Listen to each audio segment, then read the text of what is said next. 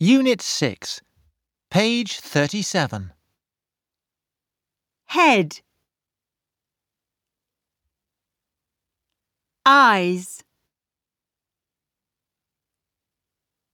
Mouth. Legs.